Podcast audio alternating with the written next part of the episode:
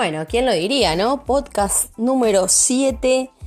Vamos a, hablar un poco de todo, ¿no? Estuve leyendo algunas cosas sobre el amor a primera vista y quería meterme un poco en ese tema. Hoy también con amigo invitado para contarnos qué es para él el amor y citas fatídicas. Vamos a, a reírnos un poco y a, y a ver qué nos depara este podcast del día. Gracias por estar ahí.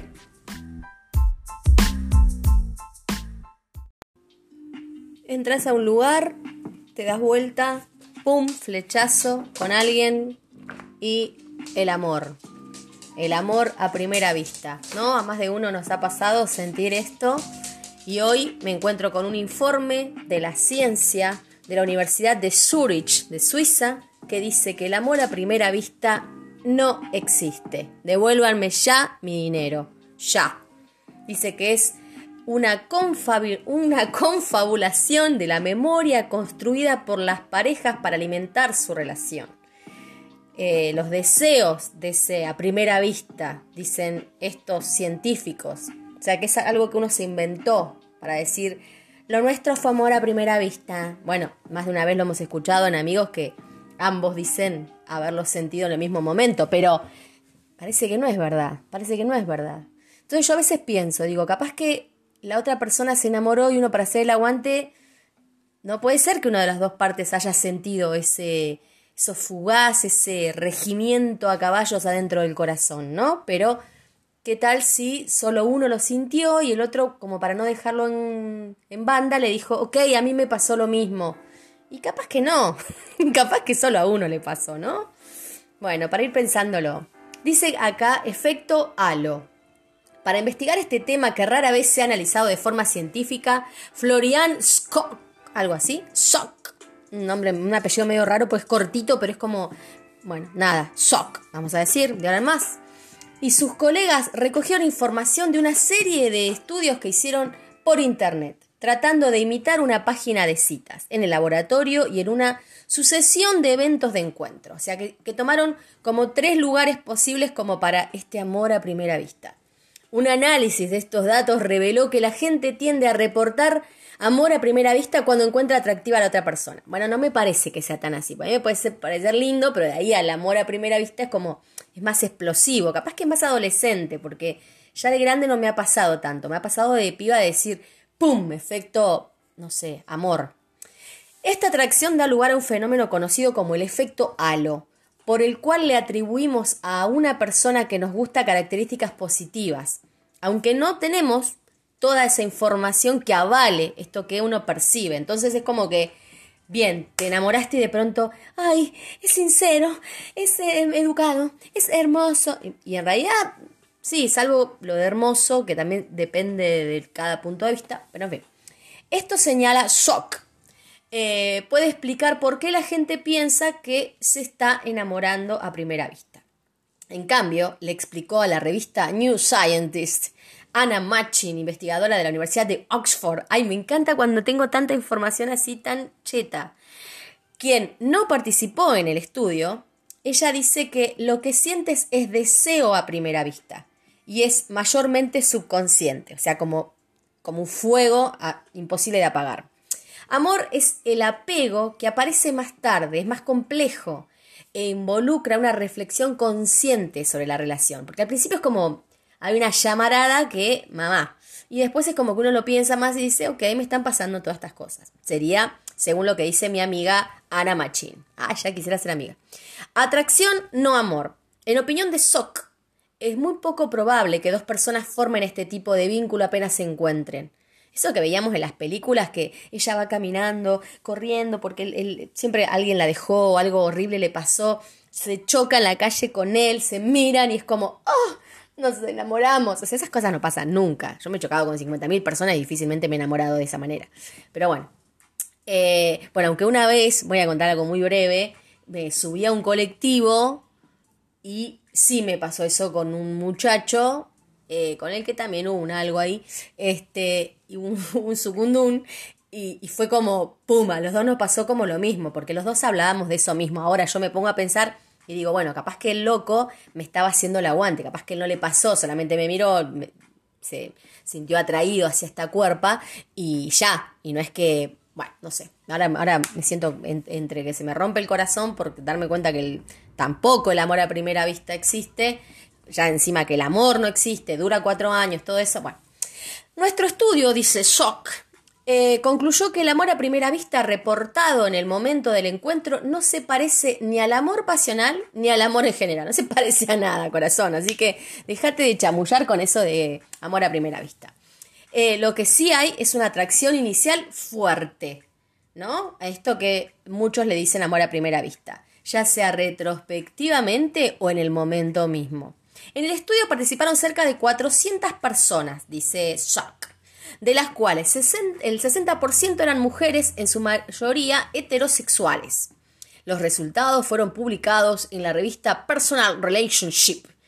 Bueno, y no dice mucho más nada que esto. O sea, ahí que me rompiste el corazón. O sea, que no existe el amor a primera vista, lo que hay es una atracción muy fuerte. Ok.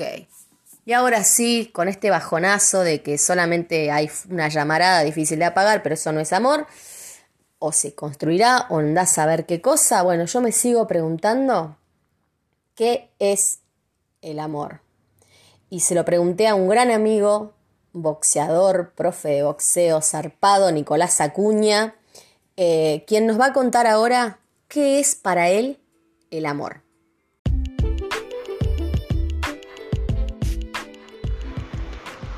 Bueno, eh, me presento, soy Nicolás Acuña, bueno, la primera consigna, la pregunta es, para mí, ¿qué es el amor? Eh, bueno, es media difícil, pero bueno, para mí el amor es acompañar, eh, querer por ahí compartir cosas con la otra persona, que te interese mucho su bienestar. Eh, y después, bueno, se va presentando de diferentes formas y eso es lo lindo, lo, indescriptible y que siempre es diferente que tiene. Así que bueno, esa es la definición creo más cercana a lo que yo siento de que es el amor.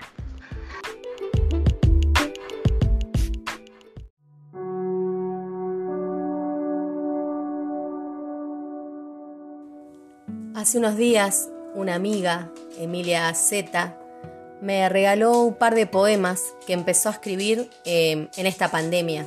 A todos como que se nos desacomodó el mundo y empezamos a encontrar otros espacios eh, otras formas de ser creativos, expresivos y demás. Y cuando los leí, la verdad que me gustaron un montón. Y le conté que iba a leer alguno en este podcast donde todo gira en torno al amor. Y elegí este que se llama Mirándome 17, casi un hurto. Caminaba sola sobre un montón de hojas amarillas claritas de esas que abandonan los árboles en otoño mientras se rompían al pisarlas, cantaba. Y le di a alguien una canción, le entregué un testamento que decía, ojalá, ya no te espero. Me acompañaban mariposas y flores nocturnas. Así, como esperando abril, apareció tu fantasma y te dije, lo de menos, el problema. Imagínate, sobrevolaba una gaviota el río de verdad y un pintor de las mujeres que despacio me decía, te amaré. Apenas escuchaba mis sueños, esos cortos pero seguros. 13 de febrero de el 2021.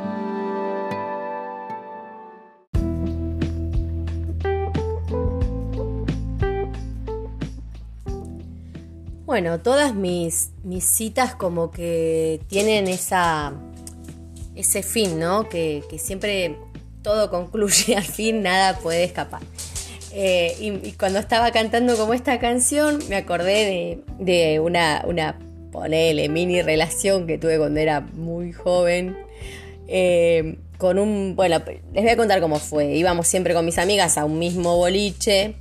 Yo siempre terminaba enamorada de alguno nuevo que me rompía el corazón, como siempre, porque siempre enamorada y, desdichada era como un estado eh, súper placentero para mí, ¿no? y, lo sigue siendo. Este, y mm, una de mis amigas, mi mejor amiga, me dice, bueno, hoy, loco, hoy no bailas, estás toda la noche con nosotras, solamente nosotras, no, no conoces a nadie, no estás con nadie, no te vas con nadie Eh, bueno, sí, digo yo. No, no, me lo prometés, porque después siempre tenemos que bancar, que, que, que, que, te rompen el corazón, que estás una semana para atrás. Una semana, aparte, de terror. Ella sufría una semana. Bueno, eh, y le digo, no, no, te juro que no. Yo, qué hambre, aparte, justo, voy a conocer a alguien. O sea, no, no, no, aparte no tengo ganas, estoy muy mal por Pocho. No sé, entonces voy a hacer un duelo por esa relación. Bueno, eh, vamos a ese boliche que íbamos siempre, eh, bailamos toda la noche. Yo iba tipo no mirando a nadie porque yo de toque me enamoraba, en alguna man. Y cuando eran, no sé, faltaba una hora o menos para ya irnos del boliche, eh, porque íbamos en una traffic y, bueno, nada. la traffic nos traía de nuevo a la ciudad donde estábamos y bla, bla, bla. Este, faltaba una hora y hoy no, voy saliendo de, de la pista de lentos que tenía ese boliche. Aparte me da risa porque más de uno ya sabe qué boliche es. Y, em, y aparece él, el pelado a lo Luca Prodan, punk, toda la ropa rota, remera negra, en el aro, como un aro tenía colgando... Eh, una argolla gigante de un lado y del otro lado eh, una chapita de, de cerveza, bueno, eh, la típica cadena con el candado. Nada, me enamoré, por supuesto, obviamente, 100% punk, fue como tipo... Y nos quedamos tipo amor a primera vista. Eh, él me dio la mano y, no me la soltó más. El tema es que yo me escapaba porque como tengo que esconder, mi amiga me va a ver, yo le hice una promesa, sea, soy un desastre. Eh, medio que le cuento, mirá, me está pasando esta situación, yo la verdad que buena onda, charlemos, no sé qué, que vamos a charlar, nos dimos unos besos, un desastre. Y me ve mi amiga, por supuesto, que no me quería hablar más estaba re enojada porque no había podido cumplir esa promesa fatídica, horrible. Eh, bueno, nos vamos en la tráfico, yo le digo, bueno, él encima no era de mi ciudad, por ende iba a pasar una semana hasta que lo volviera a ver. Y bueno, a, lo largo de esa semana mi amiga se le pasó, nos empezamos a caer de la risa, qué sé yo, ya era tipo la expectativa de volver a ver a este muchacho que hoy le pondremos de nombre Lito. Cualquiera. Bueno, no se me ocurren nombres.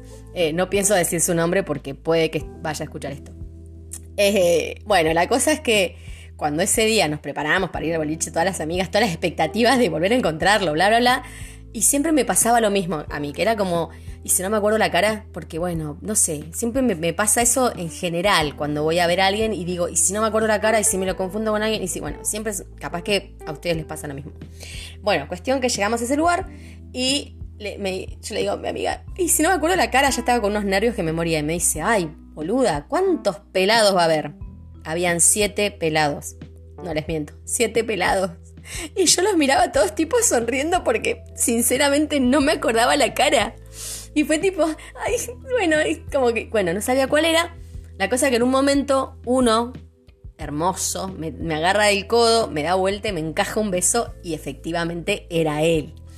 Bueno, nada, me quedé toda la noche, no con mis amigas, sino con él, por la típica eh, que salís con tus amigas y traición, me fui con otro toda la noche. Y así un montón de noches más que íbamos a ese lugar, a, eh, a una ciudad vecina, yo iba a ver el pelado este en algún que otro momento él vino a Neuquén y bueno, lo llevamos a recorrer nuestros lugares, bla, bla, bla. Veo que se generó como una relación, como que había de ya habernos seguido, ya no, ya no quería ver a nadie más, más que a él, bla, bla, bla. Obviamente me súper enamoré, me súper enamoré. Y, y, un día de esos, de, del boliche, estamos sentados charlando y ahí es el tema de, porque antes era todo el chape, no, no hablábamos demasiado. Bueno, cuando empezamos a hablar, él me dice, mira, yo creo que esto no sé cómo decirlo, hacía unos días que habíamos ido al cine juntos acá en mi ciudad, él había venido, habíamos ido a ver eh, juntos Tango Feroz, entonces era como el tema del momento. Estamos hablando y él me dice, porque mira, todo concluye al fin, nada puede escapar, y se pone a cantar esa canción. Y con esa canción, el pelado este me rompió el corazón y me dejó. Y así termina una nueva cita maravillosa, que yo no sé si a ustedes les ha pasado que los han dejado de formas estúpidamente eh, espantosas, porque igual no hablamos más que eso, o sea, él me dijo eso, se terminó, no pasó nada más. O sea, yo me quedé parada diciendo, me está dejando con una canción. Obviamente que me sentía como el orto, pero a la vez era como muy bizarro. Igual yo era muy pendeja, entonces era como, esto no estaría pasando. Sí, estaba pasando. Efectivamente, te estaban dejando con una canción, mami.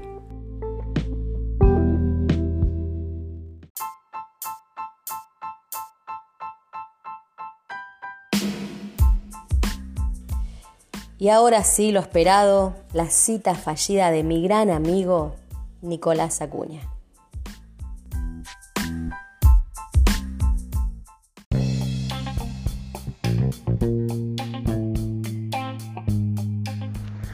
Bueno, con respecto a mi peor cita, voy a tratar de ser breve, pero fue, es una buena anécdota. Eh, nada, una chica que realmente me gustaba mucho, hermosa chica, la cual pensé que no me iba a dar bola nunca, nunca. Bueno, medio que la remé, logré tener ese primer encuentro, fuimos a tomar algo, a merendar, qué sé yo, pim pum pan, y accedió a venir a casa a comer algo. Bueno, yo tenía mi casa limpia, todo preparadito, ricolor, todo perfecto, siempre listo. De repente empieza a entrar agua por, yo vivo en un departamento, empieza a entrar agua por la puerta por abajo no es que entraba un poquito, entraba pero una catarata, ya me llevaba hasta el tobillo, no entendíamos qué pasaba. Abro la puerta, resulta bueno, eh, la vecina ha ido de viaje, dejó, se le rompió la ropa y por la forma de cómo estaba el edificio iba todo el agua a mi casa, muy poca a los vecinos. Imagínate la piba, no entendía nada, yo me quería morir, nunca en mi vida me pasó algo así y yo soy lo más inútil que hay para esas cosas. Así que bueno, le rompí la puerta a la vecina con la cabeza, no importaba nada. Até con alambre, como de todo, no sé cómo hice. Pero te reitero, el agua hasta el tobillo. Todo muy inundado, muy. Tratando de remarla, haciendo chistes, que era una pool party, pim pum pam pidiendo secadores de piso a los vecinos, dos vecinos ayudándome, la chica, yo desagotando, tirando el agua por el balcón. No, la verdad que un fiasco. Le dije varias veces a la chica si se quería ir, la entendía, porque realmente era un garrón. Eh, pero bueno, fue mala la cita, pero terminó bien, nos seguimos encontrando y nos vimos varias veces. Eh, bueno, fui lo más breve que pude y nada, así por ahí no suena tan divertida, pero posta que fue un fiasco. Así que bueno, eso, beso Eli.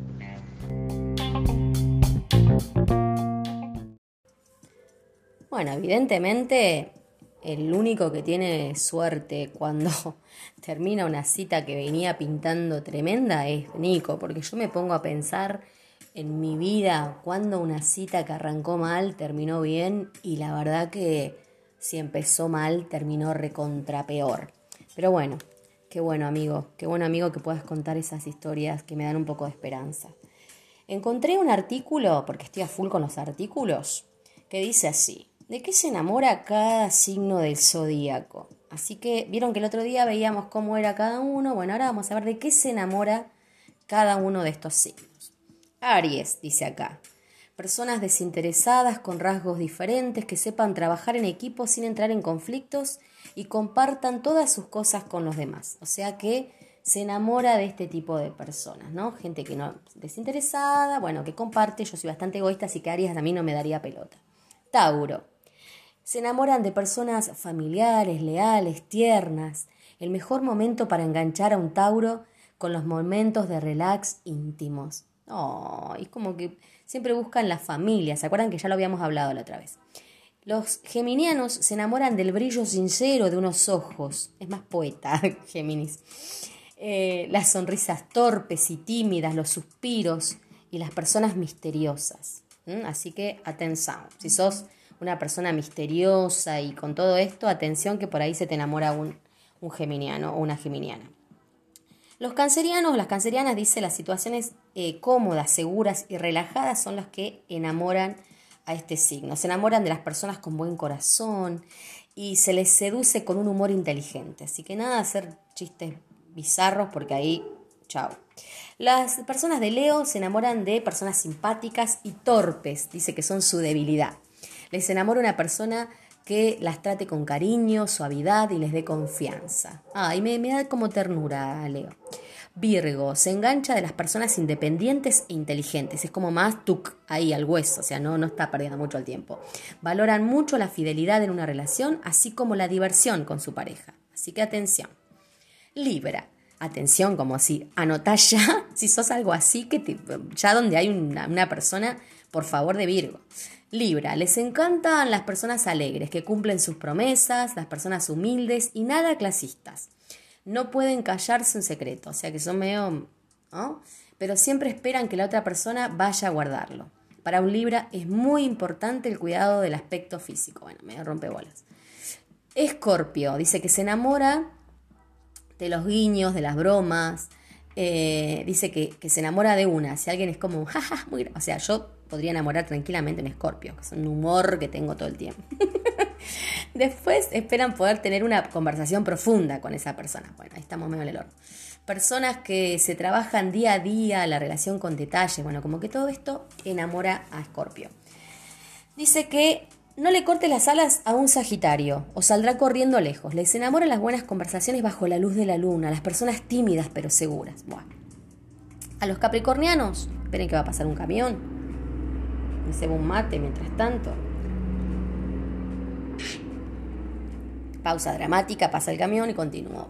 A los capricornianos les enamoran las personas dulces, tiernas, muy apasionadas, con un sexto sentido para los sentimientos, aunque si no eres buen trabajador, será difícil conquistar a un Capricornio o a una Capricornio. O sea que acá laburante, loco.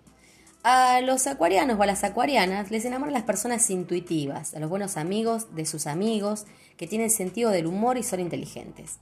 Sí, no sé si los intuitivos tanto. Pero sí, algo de esto puede haber. A los piscianos, digo porque yo soy de acuario, a los piscianos o a las piscianas les enamora el afecto sincero, el sarcasmo inteligente y las personas que les hagan reír continuamente. Bueno, parece que a más de un signo le gusta esto de, que el partener o la partener tenga como buen humor y sea como agradable y bueno, me parece que está bueno eso también, ¿no? A veces no tomarse tanto las cosas en serio y poder disfrutar un poco más de esto, entre comillas, llamado amor.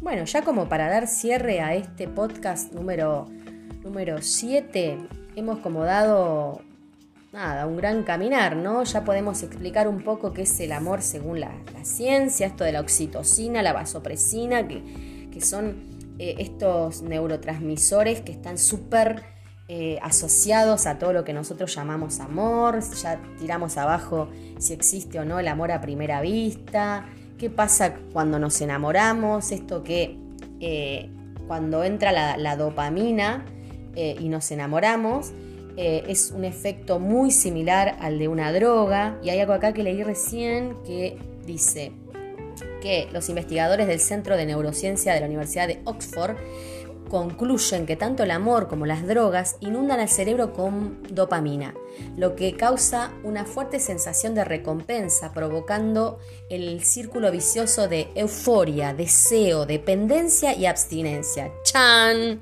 Así que por ahí te estás drogando con amor, pape. Bueno, después acá eh, empieza a ser como, como un cierre, ¿no? Estoy acá en una página donde hay muchos eh, análisis científicos sobre el amor diferencian el amor social con un amor romántico y demás, pero en síntesis, en síntesis, nadie tiene la papa sobre bien qué es el amor, ¿no? Si es una mera reacción neurobiológica en el cerebro, eh, si, tiene que ver más con, esto, esta sensación necesaria del cerebro de, esta recompensa, o sea, hay 50.000 50.000 eh, versiones para los distintos científicos de qué va el amor. Y para vos, ¿qué es el amor? Después voy a empezar a preguntar a distintos amigos eh, la mayor enamorada que se han pegado en sus vidas. Así la empiezo a compartir. Em, yo como enamorarme, enamorarme, eh, soy muy enamoradiza, ¿no? Esto que les contaba antes de flashear con alguien, pero no sé si eso tiene que ver con el enamoramiento. Yo creo que me enamoré fuertemente y una vez, una vez de estar así pasada de, drogas, del amor. y además cuando eso se terminó, o sea, fue tipo, me moría, me sentía que me moría, súper en abstinencia. Esas sensaciones, eh, pero bueno, también creo que tiene que ver con la edad, porque siento que cuando uno está más grande o vas creciendo y, y empezás a, analizar todo un poco más, em, ya no te enamorás de la misma manera o ya no, no, te emociona el amor, entre comillas, de la misma manera. Es como, como que podés supongo, ¿no? En lo personal, como que podés poner las cosas como quien acomoda los cajones en, el placar. Sí, estoy comparando al amor con acomodar la ropa en un placar. no es que no sea importante, pero siento como que hoy por hoy tengo como más claro eh, qué quiero y qué no quiero, ¿no? Me parece que, que eso está bueno. Y, y la verdad que esto de que el amor sea algo como una droga y, que si no lo tenés estás como al borde de la muerte. Y la verdad que muchas ganas no me dan de volver a pasar por eso. Eh, qué sé yo, por ahí tampoco es algo que uno pueda decidir, porque a veces eso te pasa y te inunda y bueno, fuiste.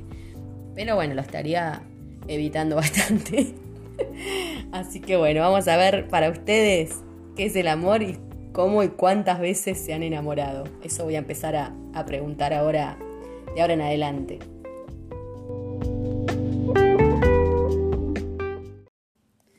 Bueno, y ahora sí, como esto viene ocurriendo, que, concluyo con un análisis de, las canciones de mi querido Camilo VI, que han marcado gran parte de mi vida, tomé una que se llama El amor de mi vida que la deben haber escuchado más de una vez, que dice, el amor de mi vida ha sido tú, etcétera, etcétera, etcétera.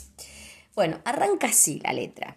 Eh, me duele más dejarte a ti que dejar de vivir. O sea que chabón, Camilito, le estaba dejándola y es la típica que, que le decís, che, no sos vos, soy yo. Es la misma frase. Me la voy a aprender porque suena como más copada. Me duele más tu adiós que el peor castigo que me imponga Dios. No mientas, no mientas, Camilo. No puedo ni te quiero olvidar. Ni, bueno, ni a nadie me pienso entregar. O sea, no, a ver, dejemos de mentirnos en la cara cuando sabemos que cuando a veces una relación termina, puede ser que se haya terminado el amor, pero a veces el gran paso se da porque hay otra persona que nos ha empezado como a mover eh, el amor, mover la cuerpa y queremos cerrar las cosas bien. Hay algunos que cerramos las cosas bien para empezar otras y hay otros desprolijos que no, que pueden hacer las cosas al mismo tiempo y bueno, así lo vemos a Vicuña que más de una vez, ay, se metía con la farándula. Bueno, es el que más me acuerdo ahora porque vieron que, que es una persona muy desprolija. Bueno, dice acá, ni a nadie me pienso entregar, chamullísimo. Sería inútil tratar de huir porque a donde voy te llevo dentro de mí. Buah, relax, Camilo, relax, por favor. ¿Vieron lo que decíamos recién del, amor como una droga? Este drogadísimo estaba Camilo. El amor de mi vida has sido tú. Entendemos que lo dice en pasado porque acá para mí se está despidiendo de una manera tipo me duele tanto pero te tengo que dejar. O sea, es eso, lo entendemos todos, ¿no? Mi mundo era ciego hasta encontrar tu luz. O sea, tenía una vida de mierda y vos le, lo iluminaste y después te deja, mamu, como suele pasar o papi suele pasar. Hice míos tus gestos, tu risa y tu voz. Esto es tal cual, porque cuando te pones en pareja, que esas parejitas que, que terminan como cerrando la frase que dice el otro, se visten medio parecidos, o sea, llega un momento que parecen hermanos y no pareja, bueno, más de una vez me pasó. Y lo hice. Dice, hice mío tus gestos, tu risa y tu voz tus palabras, tu vida y tu corazón. Bueno, ya era como una cosa, mamá. El amor de mi vida has sido tú. El amor de mi vida sigues siendo tú. Lo aclara como tipo, está bien, te estoy dejando, pero todavía sos el amor de mi vida. O sea, no hay nadie que te supere aún. Ponele. Por lo que más quieras, no me arranques de ti. De rodillas te ruego, no me dejes así. O sea, él la está dejando, o lo está dejando, pero acá se hace como el, por favor, en serio, te lo estoy diciendo, por Dios, o sea, no sos vos, soy yo. Y sabemos que es una gran mentira. ¿Por qué me das libertad para amar? Ah, puede ser que la otra persona diga, está bien, ¿sabes qué? Anda, anda a probar en el mundo si encontrás algo mejor, mejor que yo. Si yo prefiero estar preso de ti, quizás no supe encontrar la forma de conocerte y hacerte feliz. O sea, si la culpa la tenés vos, chabón, la culpa la tenés vos. Bueno, y sigue, medio que se repite un poco lo mismo, eh, cierra al final con un, por más que pienso no puedo entender, ¿por qué motivo te pude perder?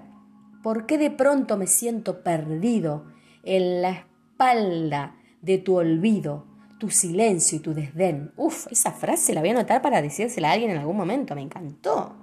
Bueno, y así se termina este bello podcast. Gracias por estar del otro lado, eh, gracias por el amor que recibo, por las críticas piolas que, que también recibo. Y bueno, nos encontraremos en breve. Que tengan un hermoso fin de semana. Besotes y... ¿Qué es el amor?